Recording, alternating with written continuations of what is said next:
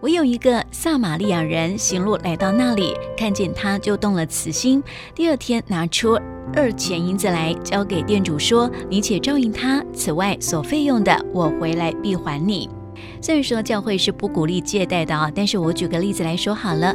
如果我们能够预先的确切知道我们借出去的钱，对方一定会在所承诺的时间归还给我们的话，我相信哦，其实我们都会蛮放心把金钱借贷给我们的朋友的哦。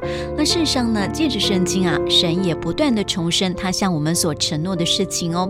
神说，如果我们愿意伸手来帮助那些有需要的人，神应许他答应我们说，他要打开天上的窗户，他要。请到祝福在我们的身上。他说他要亲自来报答我们。神亲自给的祝福，或许是财务上的祝福，也有可能是事业上的顺利、身体的健康、邻里的快乐、良好的人际关系等等啊。在神的设计里面呢。没有贫困穷乏的人，但是啊，神很在意我们是不是能够去善待、去接近那些真正有需要的人哦。所以呢，在慈惠关怀的这件事情上啊，神他甚至拍着胸脯告诉我们说，怜悯贫穷的就好像是借贷给我的一样。